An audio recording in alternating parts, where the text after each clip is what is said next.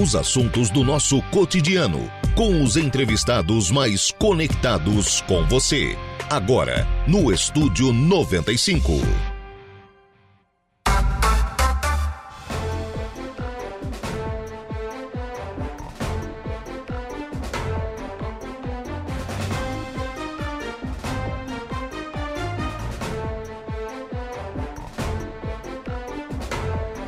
São 10 horas e 18 minutos, 16 graus é a temperatura. Bom dia! Estamos começando o programa na manhã desta sexta-feira aqui na programação da Rádio Araranguá. Muito obrigado pelo carinho da sua companhia, muito obrigado pela sua audiência.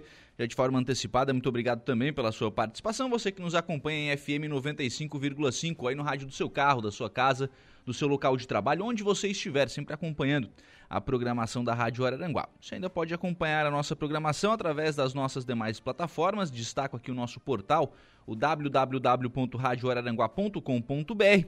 Destaque de agora, lá no nosso portal, delegados de Araranguá participam do simpósio de habilidades estratégicas em Florianópolis. Está lá o delegado Diego Dearo e o delegado Jair Duarte, os dois lá na foto, né? Eh, participando deste seminário que foi realizado pela ADEPOL. Também à sua disposição para você acompanhar e também para participar aqui do programa, o nosso canal do YouTube. Lá no YouTube da Rádio Araranguá nós estamos ao vivo em áudio e vídeo e também pelo facebook.com.br Rádio Araranguá. E claro que você também participa através do nosso WhatsApp, que é o 98808-4667. 98808-4667. Adicione aí o nosso WhatsApp aos seus contatos e participe aqui do programa, programa que tem os trabalhos técnicos de Kevin Vitor. São 10 horas e 20 minutos. A gente já começa o programa na manhã desta sexta-feira, recebendo aqui nos nossos estúdios o ex-prefeito de Maracajá, Lindo Rocha. Bom dia, Lali, tudo bem? Oh, bom dia, Lucas. Bom dia a todos, sua equipe. Bom dia a todos os ouvintes. Saudação especial. O, o Lali veio hoje ao programa não na condição de ex-prefeito de Maracajá, mas na sequência da sua trajetória política. Anunciada agora a filiação ao PT em Criciúma, Lali.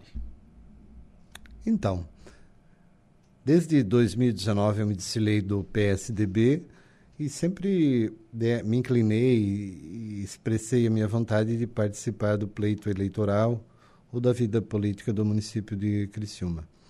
Como eu tenho origem do meu trabalho há mais de 30 anos com os trabalhadores, com os sindicatos, federações, confederações, sempre na representação né, é, dos trabalhadores na relação capital-trabalho, né, e depois da experiência de, de, prefeito de Maracajá, quem eu já quero saudar a todos com um forte abraço, né, eu fui meio que intimado, chamado né, para é, buscar uma filiação partidária e buscar mais essa representação dos trabalhadores a nível de Criciúma. E acabei fazendo uma opção, encaminhamento junto com os sindicatos para buscar a minha filiação ao Partido dos Trabalhadores. Então essa que é a realidade política no momento, né, Lucas? Olá, é, tem algumas questões aí que precisam ser esclarecidas, né? Primeiro, a relação com o Criciúma ela é natural pela tua vida, né? Natural de Maracajá, foi prefeito em Maracajá, mas construiu a tua história profissional em Criciúma, né? Eu iniciei trabalhando em Criciúma, né? Eu sou né? Eu nasci na comunidade de São Jorge. Já começou né? na divisa também, né? É, divisa. Ali, a época, era município de Criciúma. Então, eu sou natural de Criciúma. Mas tudo sempre foi Maracajá. Uhum. Mas eu comecei a trabalhar em Criciúma em 1988 e morando em Maracajá até 2001. Depois de 2001 né, até 2007, eu meio que dividi. E de 2010, né, de 2004, 2005 aproximadamente, até 2015 eu morei e trabalhei em Criciúma, né? Tinha apenas contatos, negócios em Maracajá, mas era tudo em Criciúma. Mas a minha atividade profissional sempre foi eh, Criciúma, né? Um escritório uhum. de advocacia em Criciúma, meus filhos estudam em Criciúma, já tenho um filho, inclusive, o doutor Maurício, advogado, ele quem praticamente toca o escritório. E agora eu né, fui chamado e não tinha né, esse planejamento no momento, mas estou, inclusive, né, colocado como pré-candidato a prefeito aí numa aliança dos partidos mais, eu diria, mais ligados à, à dita esquerda, né? Uhum. Não quero entrar nesse mérito, mas é Pois é, não, mas, mas eu acho que é importante falar isso, porque, primeiro, o senhor se elege prefeito em Maracajá no PSDB, um partido centro-direita, né? Não, não chega a ser direita, né? Mas é um partido com, com, esse, com, com, essa, com essa visão. E agora anuncia uma filiação no PT. Algumas pessoas podem achar estranho isso, né? Se olhar para a sua história, né? De advogado sindical, enfim, tem, tem essa relação. Mas é uma mudança? Não, eu, eu digo que o PSDB ele foi criado de uma cisão do MDB. Isso ocorreu quando o MDB apoiou o, uma emenda constitucional que deu mais um ano para o governo Sarney. Uhum. Então, ali, os chamados notáveis do PSDB, e assim, nesse entendimento, os mais esquerdas da época, né, que eram mais progressivos, resolveram formar o PSDB, que seria o Partido da Social Democracia Brasileira. Uhum. A partir do, da derrota do candidato Aécio Neves, o PSDB tomou um, uma outra direção. No meu entendimento, ele deixou de ser social para ser capital. Apoiou a derrubada, né, através do dito golpe da, do golpe da presidente Dilma. Né, ele apoiou todas as reformas propostas pelo governo Temer e pelo governo Bolsonaro, entre elas a reforma da Previdência, trouxe um prejuízo enorme aos trabalhadores, a reforma trabalhista também, que acabou com o custeio da representação dos trabalhadores e com isso também o rebaixamento dos salários, assim não vamos entrar nesse mérito, né? Uhum. Mas a partir daí, a minha trajetória no PSDB ela acabou. E ela realmente acabou no o dia após em que o PSDB votou a favor da reforma da Previdência. Pessoalmente, uhum. eu fui no cartório eleitoral, uhum. me desfilei. E a partir dali, eu não pude mais seguir com o PSDB. E, e a, eu diria assim, ó, o que ocorreu com o PSDB foi um desmonte. O partido cresceu para baixo, né? Hoje uhum. tem 14 deputados federais. A época tinha 52.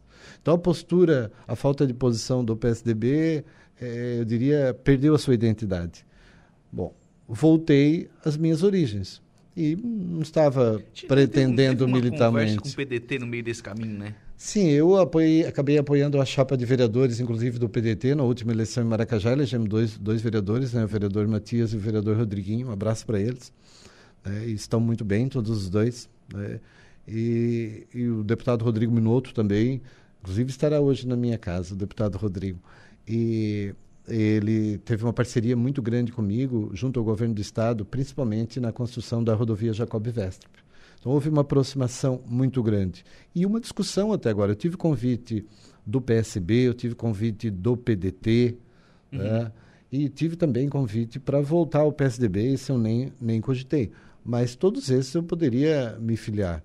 Uh, mas eu acho que até pela questão nacional da eleição do presidente Lula, né, e eu diria o PT precisa crescer, se organizar, porque hoje ele é direita, ele que comanda o Brasil eu entendo que esquerda é sempre quem está na oposição e direita é quem está no comando. Não, não, daí não, não, daí sem, que, sem a questão da não, na, pra, na prática, na prática é isso.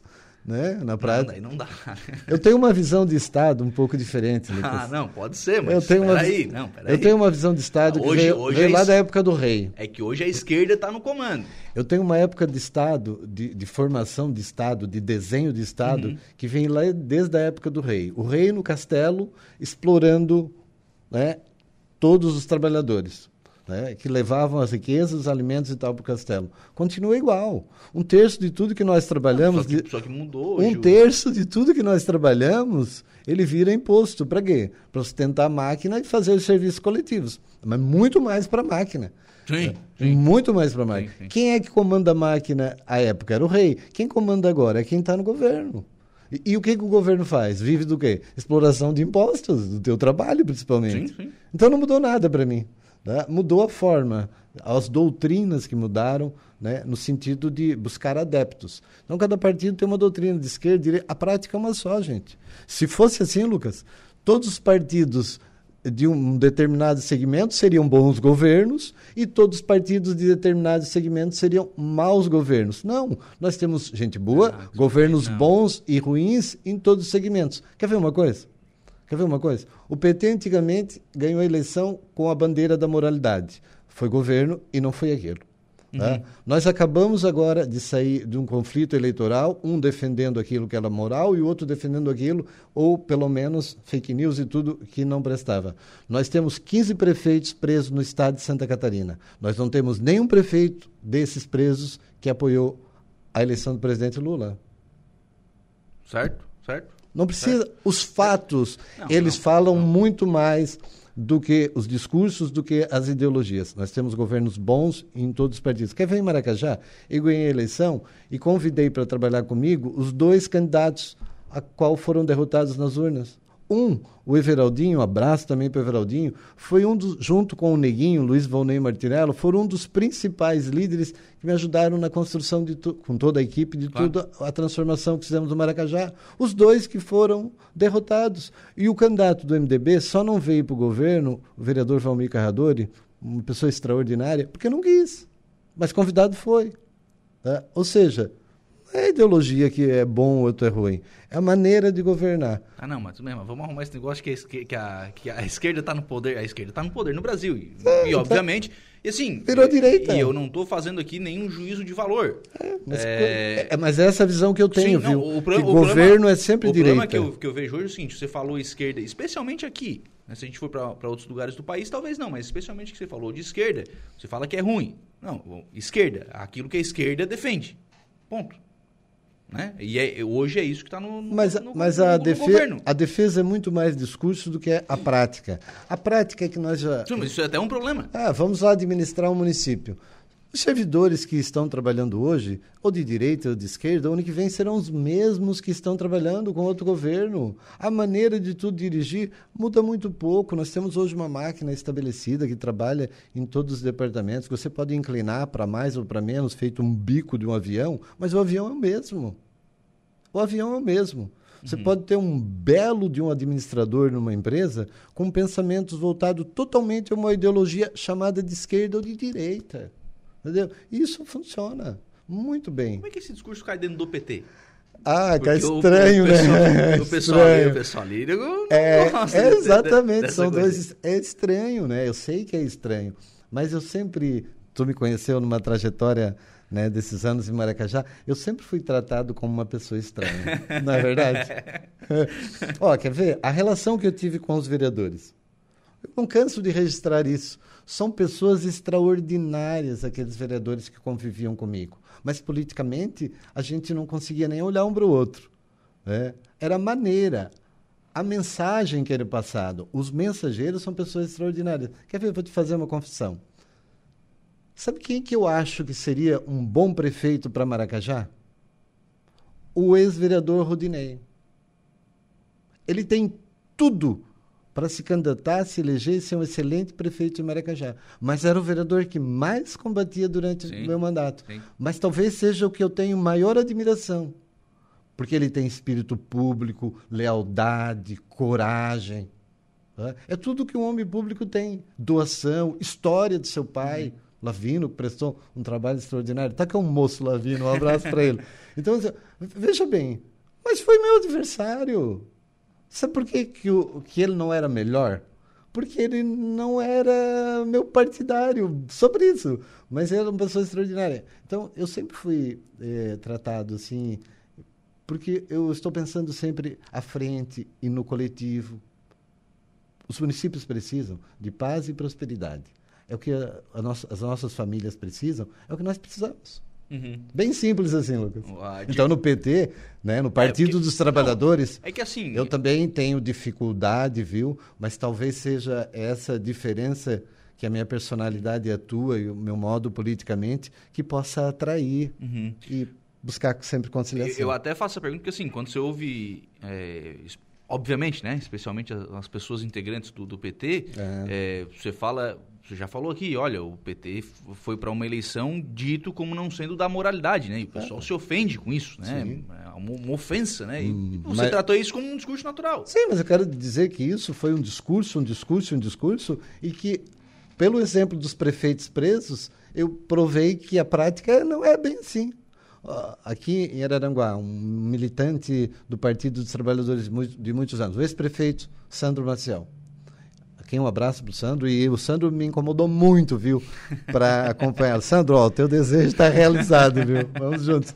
Então, é, mas é uma pessoa com moralidade, com um espírito público, com uma humildade que o eleva a uma grandeza incalculável. Então, nós precisamos dessas, esse, com esse espírito que eu atuo, sempre atacando a mensagem, sempre buscando melhorar, nunca atacando a, a, o caráter, a, a pessoa, uhum. mesmo que algumas vezes eu não seja entendido dessa, dessa maneira, Lucas. Você vai ao PT de Criciúma para ser candidato? eu preciso observar e respeitar toda a questão eleitoral. Tá. Mas diretamente, eu nunca, como, como, como, como se fala em Maracajá, não faço curva.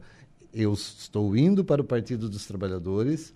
Tá? Minha, minha filiação ainda só não foi feita, porque nós estamos aguardando uma agenda com o presidente Lula. Tá? Mas eu vou como pré-candidato. Eu uhum. vou como, como pré-candidato a prefeito de Criciúma e tenho muito desejo de disputar essa eleição. Eu nunca escondi isso de, de ninguém. Lula vem a Criciúma? O Lula tem uma agenda em Santa Catarina, né? E talvez ele não venha a Criciúma. Mas eu também. Pode ir onde? É, eu, a semana passada ainda eu estava em Brasília, eu vou sempre no Tribunal Superior de Trabalho Sim. lá, faz parte do meu trabalho também, e eu não posso deixar de cuidar.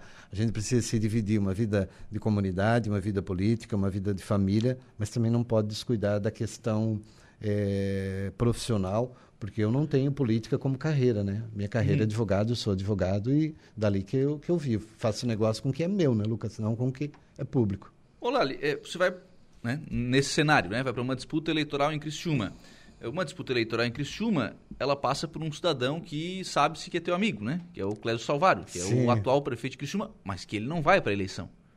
Mas ele vai te apoiar? Olha, pela, pelas questões partidárias, né, é evidente que não. É. É evidente, é bem evidente. É, é bem evidente que não. Mas ele está saindo de um partido onde já tinha um candidato, indo para um outro partido onde já tem candidato, para o ouvinte entender candidato posto hoje em Criciúma do PSDB é o secretário Arleu da Silveira, e vereador.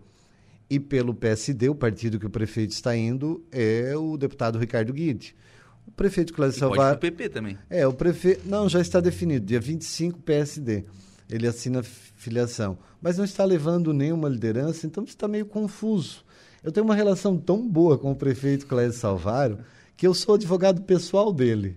Então, para o ouvinte saber disso também, Lucas, é em mim que ele tem confiança, né? Não há ninguém que ele tenha mais confiança do que o advogado, advogado dele. dele. e eu quero dizer que todos os nossos segredos são profissionais, né? Certo, certo. Ou seja, é uma situação muito oportuna para mim, porque acaba unindo a questão profissional né, com a questão política. Né, e, e posso e tenho essa liberdade de defender as ideias que eu penso, as ideias que eu coloquei em prática já na minha vida política e tentando aí, né, ali um pouquinho à frente, agora vamos dar um passo à frente na nossa conversa, buscar uma grande aliança e unir aí os ditos chamados, o que eu não concordo com isso, né, partidos de esquerda, né? Lembra sempre, a minha definição é que direita é quem está no governo, independente quem seja, né? Tanto é, aliança de direita, né? Tanto é que nós temos no mundo aí várias ditaduras e nós temos chamados ditaduras de esquerda e de e direita. De direita, sim. É, são ditaduras iguais, não tem diferença nenhuma. Ô, ô Lali, é, a eleição de Criciúma ela é obviamente uma eleição diferente da eleição de Maracajá. Totalmente. Né? Pela, pela proporção, pelo tamanho, enfim, pelo cenário, inclusive. É, o que, que tu imagina para a eleição de Criciúma? Uma eleição do, de Maracajá é muito mais presencial, é muito mais contato, né? chamado corpo a corpo. A eleição em Maracajá, se não visitar todas as casas, não fez a campanha Você direito. perde um voto, né? perde voto, cabo eleitoral, se não ir na casa dele. É assim mesmo. É um costume e a gente respeita. Isso também é bom. Né? Eleição em Criciúma já é uma eleição mais de, de projetos, de propostas, né? de discussão dos problemas e suas resoluções, é, de números, né? Criciúma tem tudo isso, é um planejamento, é uma cidade muito bem estruturada, é uma cidade é, que vive, é, eu diria, dia, uh, dia a dia administrando projetos, execu executando projetos, é uma gestão que fica muito próximo da Unesc, de entidades como associações comerciais, bairros da juventude, sindicatos patronais e de trabalhadores, é, igrejas, ou seja, uma cidade mais estruturada e, e, e, e, com entidades representativas. Você precisa discutir isso mais. Além do vereador de Criciúma, tem um papel muito mais, eu diria, de é, é, atuação nesse sentido. Né? Então, é completamente diferente. A complexidade é muito maior. Eu uhum. estou é, estudando toda a questão de números, né, por departamento, por secretarias de Criciúma, e o, o fiz também em Maracajá quando me habilitei para ser candidato a prefeito. E é muito complexo, os números de Criciúma são números muito, muito altos, os serviços Tudo prestados à, à comunidade muito grande. É o maior empregador da região, é o município de Criciúma. Né? Nós temos mais de 5 mil trabalhadores trabalhando no município. Você imagina você dirigir tudo isso né, os problemas da cidade, é, planejar a cidade, fazer a prevenção dos problemas que nós teremos, atendendo né, todos esses interesses e vendo a questão política, se preocupando com a questão econômica da arrecadação, a questão social, que é muito grande. Embora em Criciúma nós temos alguns exemplos espetaculares. Por exemplo, o bairro da Juventude. Né? Uhum. São mais de mil crianças lá que é, têm tudo. Enfim, né? É, é um desafio muito grande, né? precisa muita coragem, muito entendimento, e eu venho buscando isso hum. em todos os meus atos. Que cenário que o senhor imagina para a disputa? Sei que é cedo ainda, né? Falta um ano e tanto aí para a eleição. É, mas que cenário que o senhor imagina, por exemplo, com relação a alguns nomes ou alguns partidos, né? É, PSD tem candidato? É o Ricardo Guidi? Eu diria assim, ó, não vamos aguardar o filme, vamos olhar a fotografia. Certo. A fotografia de hoje. Nós teríamos em Criciúma quatro candidaturas. Né? Seria a nossa candidatura, é, a candidatura da deputada Júlia Zanata, pelo PL, a candidatura do deputado Ricardo Guidi, pelo PSD, e a candidatura do secretário Arleu da Silveira, pelo PSDB. PSDB. Né? Uhum. Era isso. Os demais partidos, né, na fotografia de hoje, iriam compor. A discussão aí ficaria onde ficaria o PP e onde ficaria o MDB. Os demais já estariam representados por essas candidaturas e os seus segmentos. Uhum. Entendo que seria assim. E aí entendo também que a eleição em Criciúma está aberta. Uhum. Vamos trabalhar, Lucas. Convencimento, entendimento. Você sabe quando que as pessoas mudam de opinião ou, ou declaram seu voto? Quando, quando você consegue tocar no coração delas. Uhum. E cada um tem uma porta de entrada no seu coração. Para uma pessoa doente, essa porta é através do convencimento da saúde.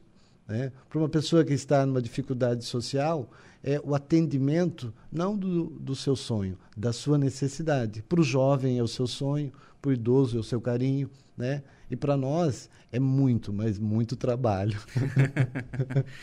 o, aí a gente tem uma nessa nesse hall de candidaturas, né? Que seriam duas candidaturas que talvez repetiriam ou, ou é, repercutiriam, né? O que foi a eleição do ano passado. Seria a sua candidatura no PT, a candidatura da Júlia Zanato no PL, né? O senhor acredita novamente nesse tipo de movimento? Nesse tipo de, de, de resultado eleitoral? De onda ainda? Essa fotografia, ela muda muito, né? Ela, ela muda. Se eu não me engano, era o Magalhães Pinto que dizia que é, política é igual uma nuvem, olha para o céu, ela já está diferente do que é. tu olhou, era isso, né? Então, é, isso muda muito. Talvez, se fosse hoje, poderia bipolarizar, né? Nessa, nesse encaminhamento. Mas até lá, muitas coisas ainda irão mudar. Paciência. É minuto, é um momento de você ter paciência, muita conversa, muito entendimento.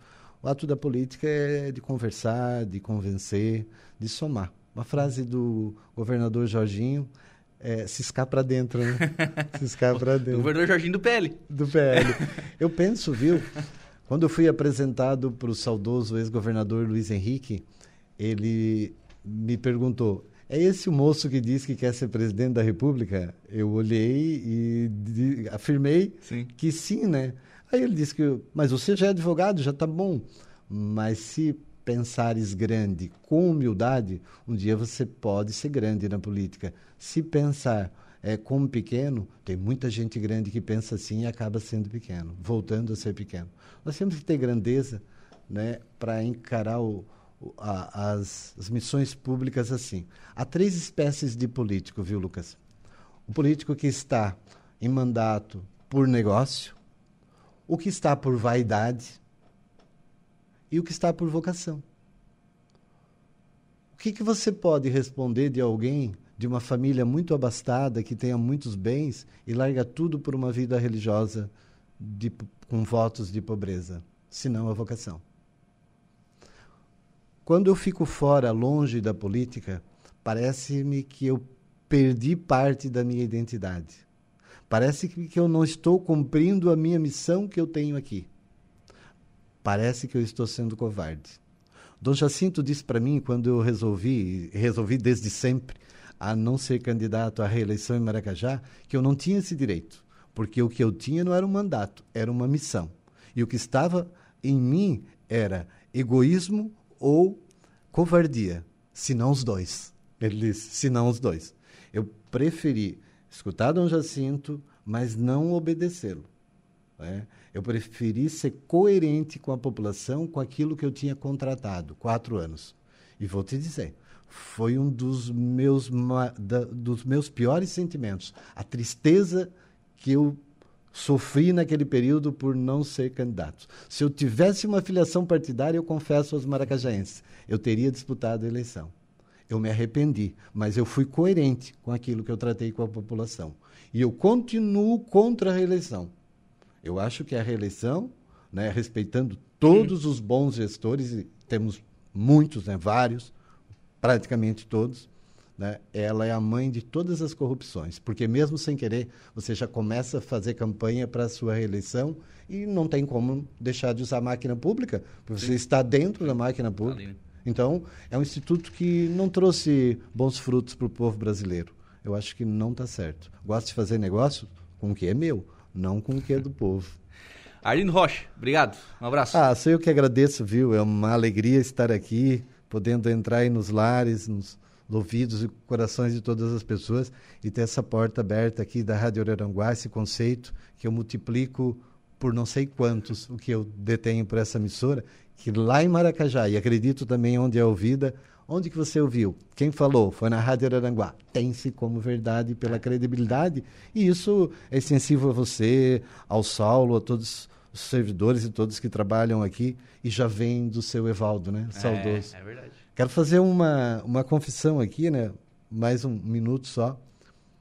Eu tinha 18 para 19 anos, né? O saudoso Evaldo era diretor da Secrisa já. Tá? Mas ele me tratava à época, e eu office boy do sindicato, ele me tratava com tanto respeito, com tanta dignidade, que não mudou nada o nosso tratamento até quando ele nos deixou, nos partiu. Então, não tem como não lembrar dele quando eu venho aqui, mas os seus filhos também são maravilhosos e registro isso para que todos tenham certeza que nós estamos é, sendo transmitidos numa emissora que tem credibilidade. Que Deus abençoe todos vocês, viu, Lucas? Que continue assim. Um abraço a todos. Muito obrigado. 10h46, vamos fazer um intervalo. A gente volta já. Estamos de volta com Estúdio 95. 10 horas e 58 minutos em frente com o programa e nós vamos agora ao Notícia da Hora, Igor Klaus. Qual será o seu destaque? Inscrições para o Enem começam na segunda-feira. Agora tem mais informações no Notícia da Hora. Notícia da hora. Oferecimento: Giasse Supermercados, Laboratório Bioanálises, Civelto Centro de Inspeções Veicular, Lojas Colombo, Rodrigues Ótica e Joalheria, Mercosul Toyota e Bistrô e Cafeteria, Hotel Morro dos Conventos. As inscrições para o Exame Nacional do Ensino Médio Enem começam na próxima segunda-feira. Interessados em participar do certame, que será aplicado nos dias 5 e 12 de novembro, têm até o dia 16 de junho para fazer o cadastro na página do participante. A taxa de inscrição é de 85 reais e deve ser paga até o dia 21 de junho. O edital com o cronograma e as regras para o Enem 2023 foi publicado no início do mês. Além de apresentar as datas e os horários do exame, o texto detalha os documentos necessários e as obrigações dos participantes, incluindo a situação em que um candidato pode ser eliminado. Eu sou Igor Claus e este foi o Notícia da Hora.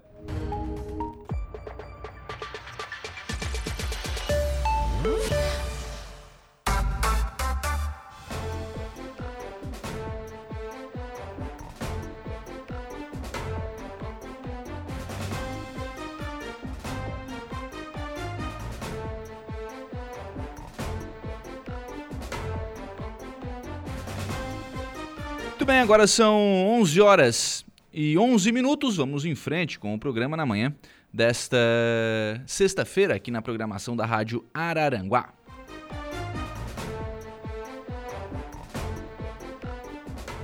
Em frente com o programa, eu estou recebendo agora aqui nos estúdios da Rádio Araranguá a vereadora Edilane Rocha Nicolete. Bom dia, vereadora, tudo bem? Bom dia, Lucas. Bom dia a todas as pessoas que estão nos ouvindo nessa manhã de sexta-feira. Especialmente um bom dia para o povo de Maracajá, né? Programa de Educação Ambiental. Como é que funciona esse programa, Edilane? Então, Lucas, uh, programas de educação ambiental, eles normalmente, né, eles uh, vêm a partir de, um, de uma necessidade. Hoje há necessidade eminente né, de que a gente trate, de que a gente tenha conscientização e que seja um programa, por quê? Porque dentro de um programa normalmente se tem vários projetos e ele tem também a perenidade, né? Se trabalha não só em um momento, mas em vários momentos do ano e durante todos os anos. Porque a conscientização não só no meio ambiente, no trânsito é assim também, em, em tantos outros temas, ela tem que ser constante. As pessoas uhum. precisam sempre estar falando, sempre ser lembradas do que, que precisa ser feito. Então, enfim, em Maracajá, há muitos anos atrás, a gente tinha campanhas permanentes de conscientização ambiental, programas de educação ambiental, e hoje em dia se perdeu bastante. Da então, polícia ambiental ainda, né?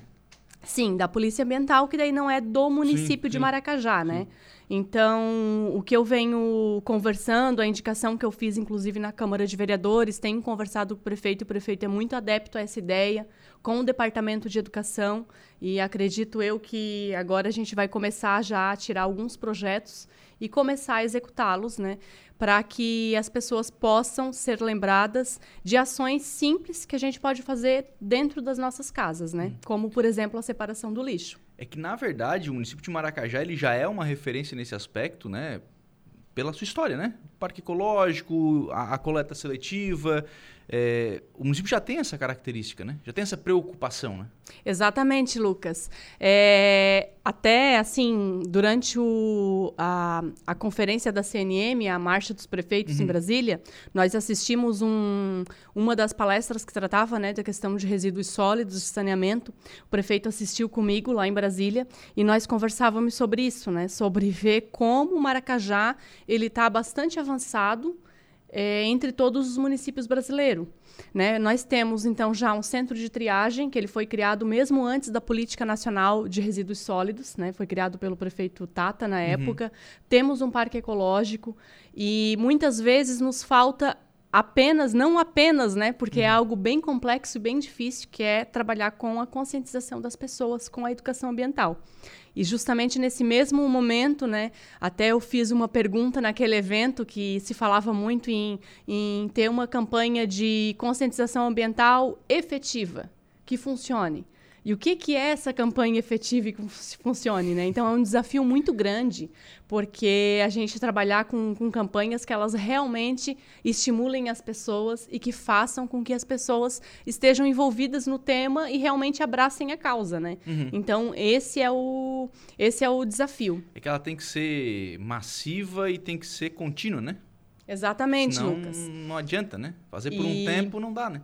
E lá no Maracajá a gente, a gente vê assim que o foco, até a sugestão que eu dou, sou da área, uhum. inclusive, uhum. né, trabalho com meio ambiente, então tenho bastante é, conhecimento. bastante conhecimento nesse assunto, então posso, posso ajudar muito o meu município, né?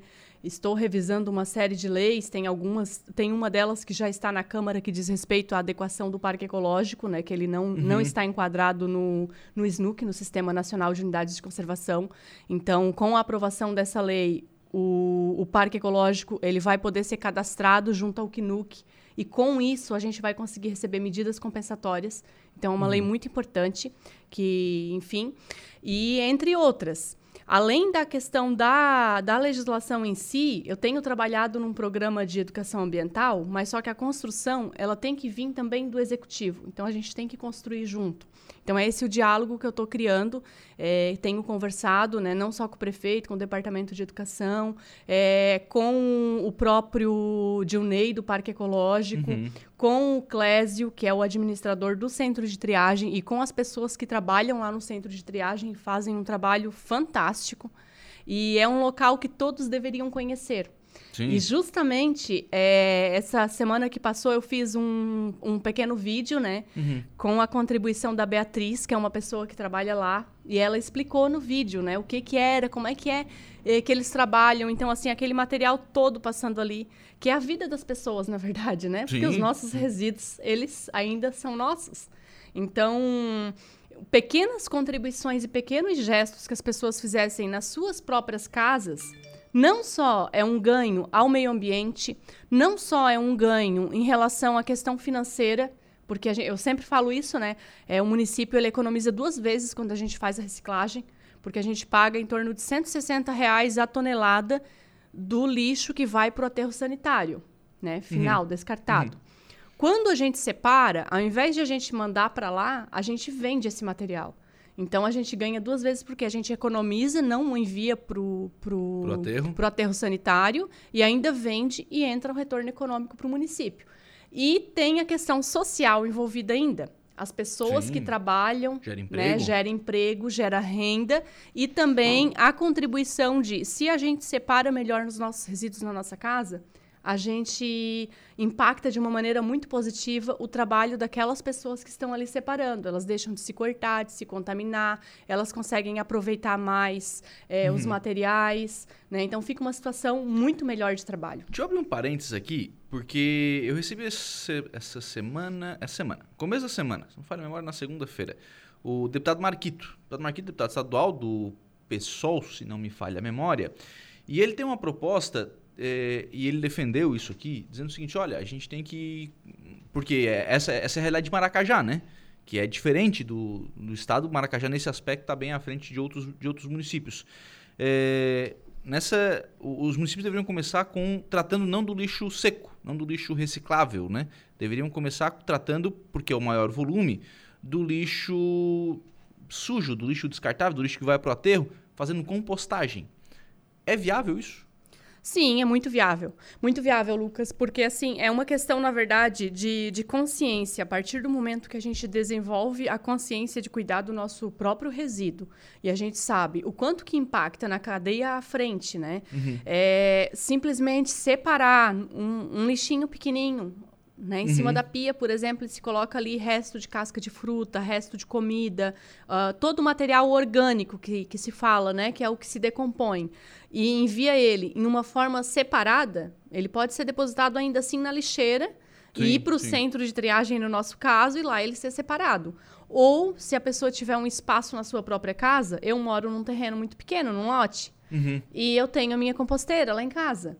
Então, todo aquilo ali vira adubo. A gente, né, é, tem os espaços, faço... Isso é muito simples, porque a gente trabalha daí também com as crianças já ensinando, né, a fazer sim, horta, sim. ensinando no que, que se transforma o material. Não dá mosca? Não, é, tem, assim, se deixar ele totalmente aberto, ele vai criar mosca, com certeza. Mas se criar uma rotina de sempre assim, colocou e já fez uma cobertura e já cobriu ali, sim, cobre, sim, deixa uma pazinha do lado, que é o que eu faço. Então coloca, deposita o meu material e já coloca também não. a terra em cima, não dá mosca. Ok, mas vamos lá, isso é para a realidade de uma casa. Uhum.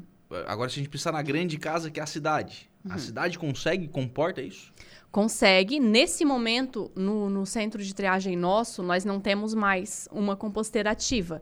Está em fase de adequação. Então é provável que nos próximos meses é um trabalho que a gente precisa fazer também para adequar, né? Porque tem, como é de uma cidade inteira, a gente tem a questão da legislação ambiental que a gente tem que fazer uma composteira que ela seja realmente adaptada. Então, de uma cidade inteira, gera o é. chorume, que é o líquido que sai, né, da, Tem- da, é um da é um cuidado decomposição diferente, né? e tem que fazer um tratamento daquele próprio líquido. Então, nesse momento, a gente não tem, por exemplo, composteira no, no nosso centro de triagem. Esse material vai sendo descartado e vai para o aterro sanitário.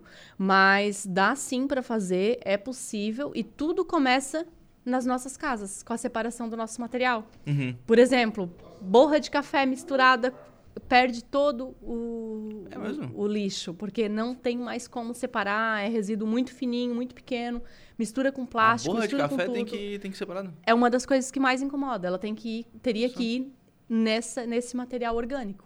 Então é uma das coisas que mais é, atrapalha Uhum. Ah, na tá, não. Ela, separação. ela vai no material orgânico, ela não vai. no material orgânico. Ela, se, ela não consegue separar para fazer a reciclagem. Isso. É quando eu Tá. me refiro, Lucas, quando não há coleta seletiva dentro da casa Sim. e a pessoa mistura tudo, né? O material orgânico Sim, junto sim, com. sim, sim. Não, eu achei que a borra de café não podia ir pra composteira. Não, ela pode. Né? Daí, aí, Ela eu- deve. aí seria surpresa pra mim. O Clésio Zadroski, lá do, do Centro de Triagem. Bom dia, Lucas. Muito obrigado, vereadora Edilane. Sou responsável pelo Centro de Triagem. Estou muito contente com a nossa equipe. Pessoal pega junto lá, né? Sim, o pessoal. Eu tô muito satisfeita também com, com o que eu vejo, assim. Eu fico muito feliz cada vez que eu vou lá no centro de triagem, porque vê um trabalho, assim, é, difícil de ser iniciado e um trabalho que dá tanto retorno para o município, para as pessoas em termos de consciência, né? É, o, o Clésio, né? O Clésio deixa aquele centro de triagem, assim. Perfeito, tão organizado a ponto Um de é a ponto de não, não parecer o que de fato é, porque as pessoas às vezes pensam que vão no centro de triagem e vão ver um negócio assim, né, complicado, cheio de. E não, de lá lixo. é tudo organizadinho, tudo separado. E- É, e, enfim, é um trabalho muito bonito que o Clésio está fazendo junto com toda a equipe do centro de triagem, né? Uhum. Quando eu recebi com o deputado Marquito, ele falava sempre em material, né? É, A gente popularmente chama de lixo, né? Mas às vezes a gente tem que mudar o, a, a forma também de falar, de se expressar, né? Exatamente. É, em termos técnicos, não é correto falar lixo, porque o, o, o, o que a gente chama popularmente de lixo, na verdade, tem muito material que pode ser reciclado, reaproveitado, enfim. E, Lucas, já que a gente estava falando do, do centro de triagem, eu acho muito importante, eu trouxe aqui a lista dos nomes e gostaria de deixar aqui um agradecimento nominal das pessoas que trabalham lá. Né? Então, as pessoas que trabalham lá separando esse material, que trabalham também recolhendo, os garis, motoristas. Então, gostaria de deixar o agradecimento e o parabéns ao Clésio, né? o Nego Verde, que cuida lá, que é o administrador, a Edevânia, a Daiane, Marlene, a Márcia, a Marilene, a Jennifer, a Karine, o Jorge, Gilmar, Ramon, a Beatriz, a Juscelia, Jean, o Gerson, Nivaldo, Ademir, Júnior, Gilvan e a Gilbeles, que iniciou essa semana lá, que ela vai trabalhar com um programa de educação ambiental, né? Então, é, é algo bem Mas é importante bastante para o município. Bastante gente, porque é muito trabalho. Então, né, é, o caminhão que recolhe os resíduos, ele... Porque aí o pessoal trabalha no centro, não, não tá incluído aí o pessoal do, do caminhão. Aqui está incluído do caminhão, caminhão também, também? os garis e, e- e motoristas. né? Legal, Não é, não está incluída aqui a equipe de limpeza urbana, né? Que é a Sim, equipe do seu sim. Zé, daí esses não, não estão inclusos. Mas está incluso aqui só quem trabalha com a parte de coleta. Então, essas pessoas, eu gostaria de agradecer, né? Fiz questão de ler aqui o nome e agradecer, porque vocês fazem um trabalho de excelência no nosso município. E Uhum. falar para as pessoas que estão em casa que comecem a separar esses materiais, pelo menos separar assim, o que é molhado, orgânico, dos demais. Não precisaria separar num nível de mandar é, plástico separado de Papel. garrafa e de papel, mas simplesmente separar o lixo da pia, o lixo da cozinha, Já ajuda bastante. já ajuda demais. Vai ajudar e vai melhorar muito o trabalho dessas pessoas. Uma vez eu entrevistei aqui o Geraldo Leandro, né? O Geraldo foi secretário de Meio Ambiente e Turismo e a, né, a, a coleta estava nessa, nessa dentro da, da- do arcabouço da secretaria, né? Ele disse, olha, a gente teria um potencial, a gente consegue recuperar hoje 40% do lixo. Que a gente poderia, tem 60, tem margem de crescimento ainda do trabalho que é feito no centro de triagem, né? Vai da educação, vai da forma como as pessoas separam esse lixo em casa, né? Exatamente, Lucas. Com, certamente a gente aumentaria muito o nosso potencial de reciclagem se a gente tivesse a, a separação do lixo domiciliar.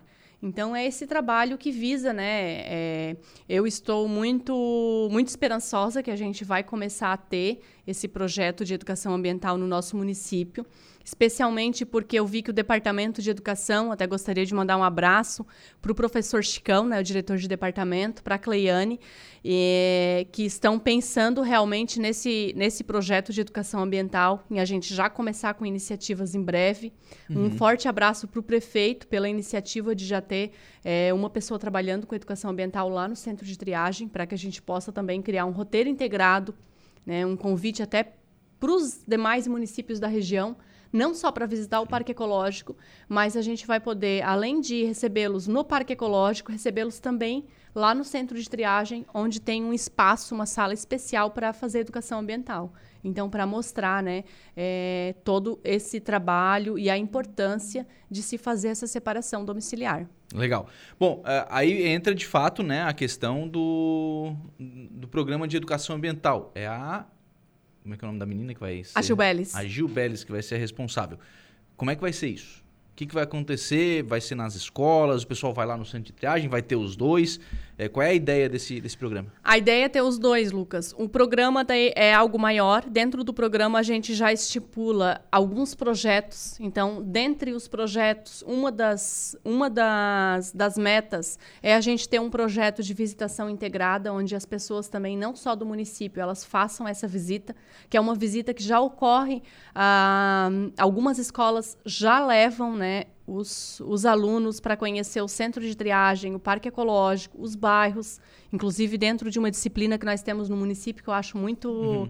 é, muito fundamental assim para dar esse é, ensinar um pouco do espírito público também para as crianças, que é a educação ambiental e patrimonial. Então, uhum. ali as crianças também com começam a conhecer todo esse ciclo. Então, partindo dessa ideia que funciona muito bem no nosso município com as nossas crianças, a gente pretende oferecer esse roteiro também é, para outros alunos da região, para que eles não só venham visitar o Parque Ecológico, mas deixar esse convite até para as pessoas que estão nos ouvindo, se tiverem. É, normalmente tem os outros prefeitos daqui da região, né, os nossos prefeitos daqui da MESC, que é uma audiência que muito qualificada, qualificada, né, da claro, Rádio Araranguá. Então, deixar também esse convite para que conheçam o nosso município de Maracajá e talvez plantem uma sementinha que seria um grande legado que vocês vão estar deixando nos municípios de uhum. vocês. Mas a ideia é trabalhar isso com, com as crianças na, nas escolas. Com as crianças na escola de uma maneira prioritária. E a uhum. partir daí, e a partir do momento que o projeto for amadurecendo, também a gente possa levar a outros níveis, né? Nos clubes de mães, por exemplo, já aconteceu visitas, uhum. inclusive nessa administração, né, de levar os clubes de mães. E o interessante, Lucas, é que indo lá no centro de triagem, conversando com as pessoas, eles dizem que é perceptível. Quando houve ah, é? a visita dos clubes de mães, por uma, duas semanas o lixo vem bom. Como eles costumam dizer, né? Uhum. Vem bom, que vem mais separadinho. Depois as pessoas esquecem, cai de novo. Tem, tem que fazer uma visita Vem cada duas semanas. Vem a visita né? das escolas, de novo, uma, duas semanas o lixo dá uma melhorada depois. E isso é muito fantástico, assim, para mim que trabalho com meio ambiente, ter esse ter assim é, é, esse retorno da parte operacional mesmo, de saber assim, ó, realmente dá resultado, mas tem que ser constante o negócio. A gente tem que estar tá sempre lembrando de fazer, fazer de isso, né? Porque quando a, a, até quando eu vou em outros municípios, né? E tem o hábito de separar, eu tenho que separar. Então, assim, se a gente vai para a praia, ah, mesmo que a gente sabe que aquele, aquele material uhum. que a gente depositou não vai ser separado, mas eu não consigo misturar mais. A gente tem que separar, tem que fazer a composteira lá na praia, tem que uhum. fazer tudo, tudo igual, porque passa a ser uma coisa nossa, passa a mudar passa realmente um hábito, né? né? a nossa consciência. E fazer as crianças fazendo na escola também, né? Também, Pô, daí nisso... Tem que, na escola tem que ter uma, uma lixeirinha separada Sim. ali para aquilo que é orgânico, aquilo que é reciclável, enfim. Você botar a mão na massa, tem, tem, que fazer a composteira na escola. Então, Lucas, essas ações, por exemplo, são ações que me deixam muito feliz que o Departamento de Educação já começou a fazer essa semana. Então, essa semana mesmo eles tinham uma vistoria, onde iam passar em todas as escolas para rever a necessidade uhum. de lixeiras, né, de ter as três lixeiras separadas, então separar né, o orgânico do restante dos materiais e o rejeito, que basicamente é o lixo do banheiro. Então, separar esses três, né? O que, que não dá para ser reaproveitado. Então, isso já é uma atividade que provavelmente já foi feita essa semana, então já vai ser dado encaminhamento em ter as lixeiras para que se possa, né, é, realmente colocar as, as, mãos na massa. Na, no lixo, nesse caso. no lixo, nesse caso, né? que a gente chama de lixo, é, né? É, mas é fazer, é, é fazer as crianças realmente fazerem a composteira, utilizar a composteira, porque não tem uma horta na escola. Ah, então, Lucas, aqui era o que eu ia falar e acabo falando tanto que às vezes me perco. É, existe um projeto Horta nas Escolas, que foi um projeto que até o Ricardo, que é engenheiro agrônomo da IPAGRE, que trabalha lá no nosso uhum. município, ele, juntamente com o Departamento de Educação, eles colocaram esse projeto em prática na escola Maria Libânia Machado, que é a escola, inclusive, onde as minhas filhas estudam. E foi muito bacana, porque cada criança, ela ajudou a preparar a horta, eles plantaram as mudinhas deles, então uhum. plantaram uhum. a sua couve, a sua alface, cuidaram daquela mudinha e há duas semanas atrás eles colheram. Eles colheram e levaram para casa aquele pezinho deles. Então, assim, isso é muito bonito, muito uhum. bacana. E por que não, né? Até um passo que o Ricardo é um outro belo parceiro, o Ricardo da Ipagre, uhum. né? Ele tem muita experiência, inclusive, com educação ambiental e com composteira. Então, ele é uma pessoa Sim. que tem mestrado, ah, tá. acredito, nessa área. Tá, tá bem na área. Ele é ótimo e é uma das pessoas que, com certeza, vai ajudar muito nesse projeto, né? Então, muito bacana ver as crianças vindo para casa com o resultado do trabalho delas. Ali se ensina muito mais que só meio ambiente, que a produção, uhum. que valorizar o produtor rural, valorizar o alimento. Enfim. É, e essa composteira pode atender a, a própria horta da escola, essa composteira pode atender a horta da casa das crianças. Né? Tem, tem espaço para isso, né? Tem, com certeza tem espaço tem demanda e é algo que é, é inspirador, né? E é o que a gente mais precisa, né? Algo uhum. que seja realmente inspirador. Vou te mostrar aqui, Lucas, uma foto da minha filha que chegou com a alface. Infelizmente, ela não comeu alface ah, ainda. não, mas daí é outra, aí é briga mas para nutricionistas. se fosse tomate, ela comeria. mas Bom, quem sabe... Fica a dica, né? Quem sabe em um próximo momento ela, ela coma alface ou o Ricardo vai ter que dar um jeito de produzir tomate nas tomate, escolas. É. Tá certo. A Fátima lá de Maracajá. Bom dia, Lucas há muitos anos separo o meu lixo. Aí é uma, é uma questão que os outros municípios, né? É, por exemplo, aqui em Araranguá, se a gente separa lixo, a gente tem que ir atrás de um catador, de alguém que faça né, esse, esse trabalho, porque os, não tem essa estrutura ainda no, no, município. Mas lá em Maracá já tem, daí o pessoal tem que aproveitar, né? Tem, nós temos que aproveitar, nós temos que aproveitar que todo o nosso lixo, ele, ele é separado. Então, cada material, né? E, assim, um outro dia, talvez até seja interessante, Hoje eu até fiz o convite, na verdade, para o Clésio, para ele vir uhum. aqui comigo, mas ele não, não conseguiu, ele já, tinha, ele já tinha compromisso. Então ele acabou não conseguindo vir, mas eu acho que seria muito interessante um outro dia a gente vir e convidar. Inclusive tem uma pessoa lá no centro de triagem que ela sim tem o dom da oratória e sabe muito trazer. de educação ambiental, que é a Beatriz. Eu acho que seria muito válido ela vir aqui porque ouvir deles sim, que estão sim. trabalhando o relato é muito mais importante do que, do que qualquer outro trabalho de educação hum. ambiental, assim, né? Relatos do quanto que, às vezes, uma coisa simples em casa, como, por exemplo, despejar o restinho do refrigerante ajuda lá neles, é, porque eles não têm que parar e lá despejar num, num um outro recipiente. recipiente. levar lá fora para fazer a separação, limpar. limpar, um resto de leite que vai no litro, daí uhum. derrama, estraga todo. Então assim são coisas que que é porque a gente não sabe que não faz. Então uhum. é algo bem bem interessante mesmo. O Clésio voltou aqui para dizer que está fazendo convite né, a todos os vereadores que vão visitar o nosso centro de triagem e toda a população de Maracajá, porque é muito importante a visita de todos vocês. E é isso, né? Só cuida quem, quem conhece, né? Exatamente, Lucas. Inclusive, aproveitando para falar que nós estamos com um projeto de logística reversa. Logística reversa são aqueles materiais que é, quem produz e quem vende tem que recolher de volta. Como, por exemplo, pilhas, né, lâmpadas, é, lá no Maracajá, Eu então, é uma parceria. agrotóxico, mas. Sim, o agrotóxico é outro, mas pilhas, lâmpadas, uma série de materiais, é, quem produz tem que recolher de uhum. volta. Então, existe um projeto do IMA, do Instituto de Meio Ambiente, né, do Instituto do Estado do, Me do Meio Ambiente, em parceria com alguns municípios, e Maracajá é parceiro também nesse. Até parabenizo a bióloga Gisele, uhum. né, que conduz esse projeto lá. E temos algumas caixas. Essas caixas a gente colocou de forma itinerante nas escolas. Não recordo agora em qual escola está. E as crianças, então, elas são incentivadas a trazer computador velho, essas coisas assim, para depositar naquelas caixas. Uhum. E, então, fiquem atentos, né? Os pais, mães, as famílias que têm, que quase todo mundo tem uma criança na escola, que possam levar esses materiais para as escolas para fazer é esse recolhimento. Penso logo destino, né? Isso, Eles penso logo destino. agora não sei quantos pneus, um monte de pneu, né? Isso, pneus é um outro exemplo de, de material claro, da é, logística é, é, é o, pneu é uma coisa mais é, industrial, digamos assim, né? Um volume maior, enfim. Mas o da casa também faz, faz diferença, né? Isso, exatamente, Lucas. O bom que é uma boa cebola verde, bonita. Ah, pra, ah, entendi. Tá colocando aqui o vídeo para dar uma boa cebola verde bem bonita e botar a borra de café. Ó, oh, viu? Como a gente aprende? Eu também não sabia dessa. Como a gente aprende, Essa é isso aí. Também, pra mim, também Muito bom, já, já encontramos um destino bom para borra de café, é, né? É. Sem falar que agora, nesse momento, a gente também costuma separar um pouquinho para fazer tapete, né? De Corpus Christi, que é semana ah, que vem. vem aí o Corpus Para decorar. Tem, tem, mais essa ainda. Tem mais essa tem mais também, essa. mais uma utilidade. Vereadora Edilane, obrigado pela participação aqui no programa. Um abraço. Lucas, muito obrigada. E hoje, deixando um abraço a todos os maracajaenses, gostaria de deixar um abraço especial para para dona Júlia do seu Toninho, minha vizinha, audiência, eh, eh, escuta a Rádio Aranguá diariamente. Muito obrigado, dona Júlia. Então, deixar um grande abraço para ela, para minhas meninas, para a mãe e bem como para todos que estão nos ouvindo aqui. Um grande abraço, fiquem com Deus. 11h37, vamos fazer um intervalo. A gente volta já.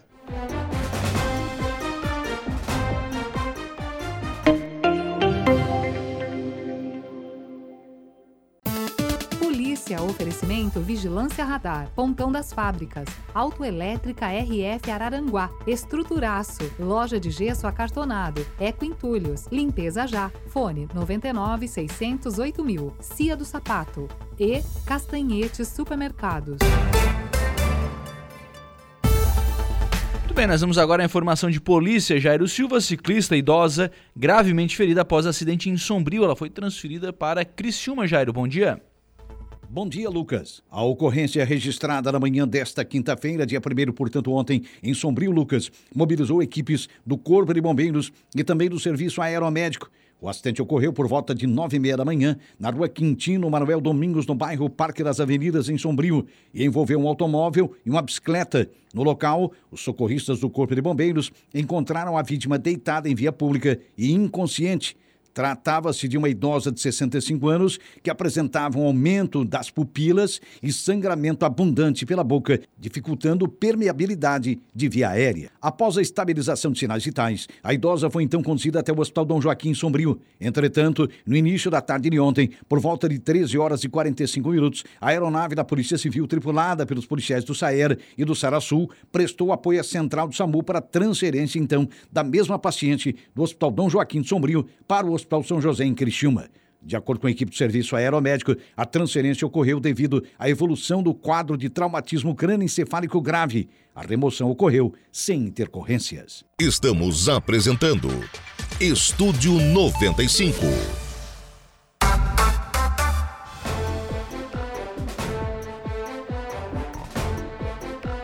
Muito bem, são 11 horas e 54 minutos. Vamos em frente com o programa na manhã desta sexta-feira aqui na programação da Rádio Araranguá. Já está por aqui o Reinaldo Pereira para você daqui a pouquinho, né? Daqui a, daqui a pouco a demora? De já hoje. De já hoje? Daqui a pouco a demora, nós teremos aqui a hora do recado, nosso serviço de utilidade pública aqui na programação da Rádio Araranguá. E nós temos novo encontro marcado às 18h30 na Conversa do Dia. Bom dia!